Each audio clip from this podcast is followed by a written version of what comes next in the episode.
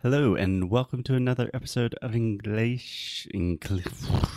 Inglês no Rádio. I'm your host, Alexia Souza, and I'm here with my co-host, Foster Hodge. Hello, Foster. Hey, Alexia.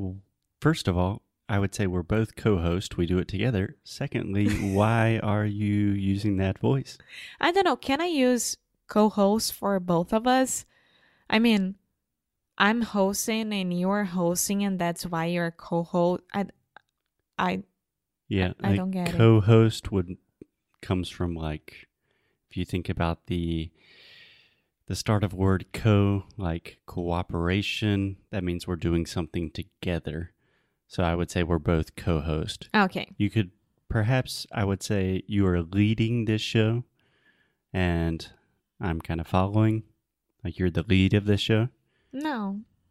yeah i mean if you want to say i'm the Ah, host okay, okay, and okay. you are the co-host anyway i did not know that you were leading this show but No, apparently I'm you are so what are we talking about madam host I'm not. First lady of English no Cru.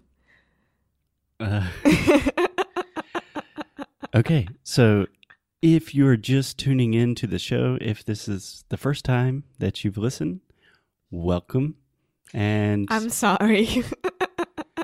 Yeah, this happens a lot. This is totally normal. But this week on the show, we are talking about travel and more specifically, our experiences staying in different Airbnbs around the world. And just to clarify, Airbnb, that means Airbnb.com. It is mm-hmm. a website where you can rent different spaces in a lot of different ways. You probably know what it is, but we are finishing our different experiences of Airbnbs in the US, In the United States of America. America. America. Okay, so where do you want to start? I just remembered Erica from Stranger Things.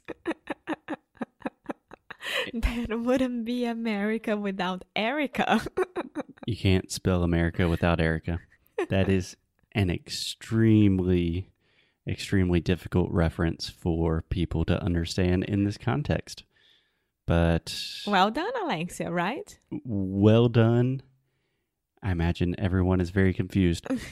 Okay, so we're talking about Airbnbs. We've already talked about places we've stayed in Atlanta, Georgia, Asheville, North Carolina.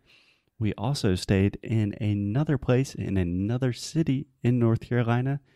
Do you remember where it was? Charlotte. Charlotte. Yeah. Charlotte is a place we stayed two, twice there. We stayed the first one in a house that we had separately from the main house again.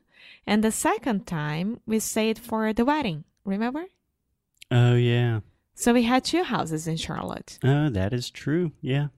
I did not think about that because our friend John was the one that booked the reservation. Yeah.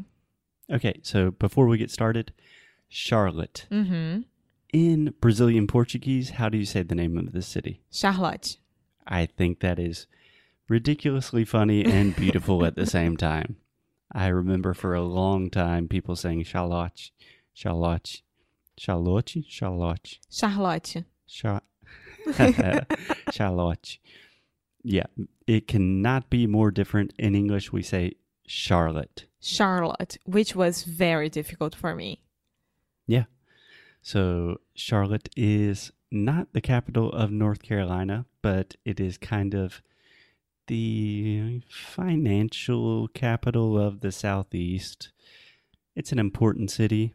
It Has is- an important airport as well. yes, Charlotte Douglas International. Been there a lot of times. Been there, done that. Yeah.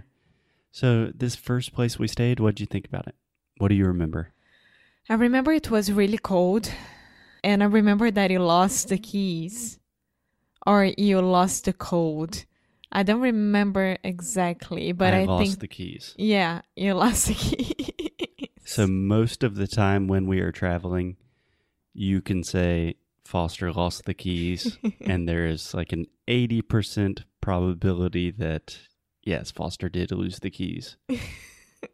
so I remember you just arrived from the US or to the US, and we were both super, super tired. It was very cold. We talked to the lady that she owns the house of the Airbnb, and it was like a house behind the house, like it used to be a garage or something.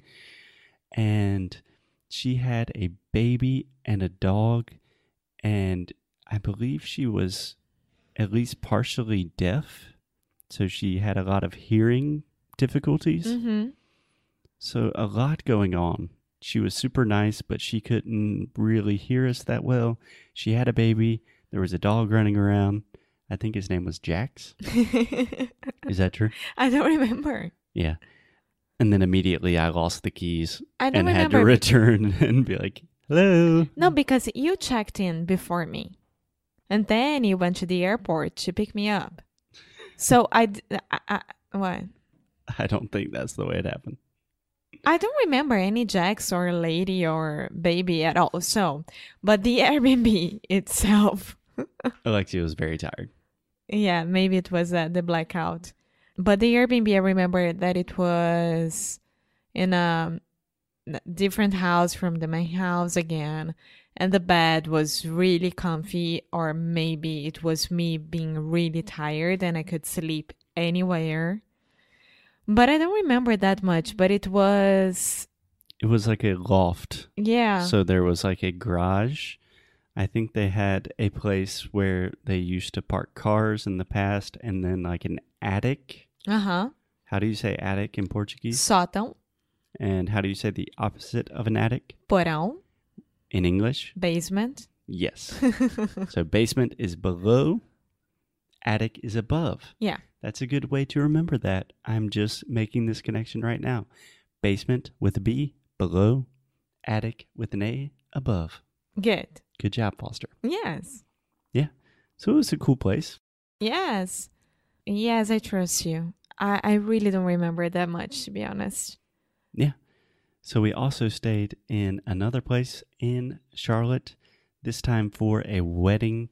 And we had an entire house because eh, it wasn't like a big, it wasn't a big house at all. It was a normal. But we were staying with another couple, our friends. What is your memory of that situation? I liked it because it was two good bedrooms, and the um, the host was so nice. He left some pastries for us. Oh, yeah. Yes, and ai, how do you say roupão de banho? A bathrobe. Bathrobe with some pantufas. You know how to say pantufas. I know you do. Uggs. Is a brand. But that's how I call nowadays. Slippers. yes, slippers. Slippers. Slippers. Yes. And the bathroom was a good sized bathroom. I remember that for the four of us getting ready for the wedding, it worked very, very fine. And the neighborhood was very good as well. It had a nice sofa, a nice kitchen. I mean, it was a very nice, sizable house for us. It was a sizable house. Yes, you can definitely say that. So I think two things are interesting to think about here, Alexia. First, you talked about the host. If you were staying at an Airbnb, the host in most situations is a really important part of that experience. Of course. So in this case, I believe his name was Amir, Yeah, yeah, yeah, yeah, yeah. and he was the owner of a bakery close by, and he brought us like fresh cookies and pastries, and it was amazing. Yeah. So sometimes, even if you don't have a great house, those small little touches can just really give you an entirely different experience. Yes, and the house was very, very clean. I, I don't have any anything bad to say about it. And the neighborhood, I think that would be better for people to say than the first one that we stayed in Charlotte. Mm-hmm. Maybe I don't remember the first one at all. Okay, so my second question, Alexia, is normally we are traveling alone, so we have a private room just for us. In this case, we were traveling with some of our friends. Let's not specifically talk about our friends, but in general, do you prefer traveling just you and me and us having our own space, or do you prefer to share a house with other people? It depends on the situation. If we are traveling together to somewhere, to a wedding, for example, I think it's fair enough to share. I don't know why we wouldn't share. Is cheaper, it's funnier, it's better. It's funnier. Yeah, it's more fun. it's more fun. In this case, it was funnier Yeah. as well. Do you know the difference between fun and funny? uh huh. When someone is having fun, is when this person is really enjoying like the situation. They're having a good time. Yeah. When someone is funny, For example, Foster. is hilarious. Yeah, that's the, the the the main thing. It's because a person is joking all the time and trying to make jokes. In the case of Foster, yeah, Exactly. Yeah. So fun is divertido, funny, engraçado. Yeah. Yeah. I just wanted to ask you that because really with Airbnb, you have two options. You can have an entire place to yourself, which obviously will be more expensive, but you have a lot more privacy. Or you can simply rent a room in someone else's house, which is a totally different experience. I like that as well. Me too. If the room is big enough and we have our privacy, I I don't mind at all. I think it's even better sometimes. Yeah, I think that is an entire topic for another episode. So we will continue talking about travel. I hope you guys like us talking about travel because if you don't, we're still going to do it for the next couple of episodes anyway. So we will talk to you guys soon. Yeah. Bye. Bye bye.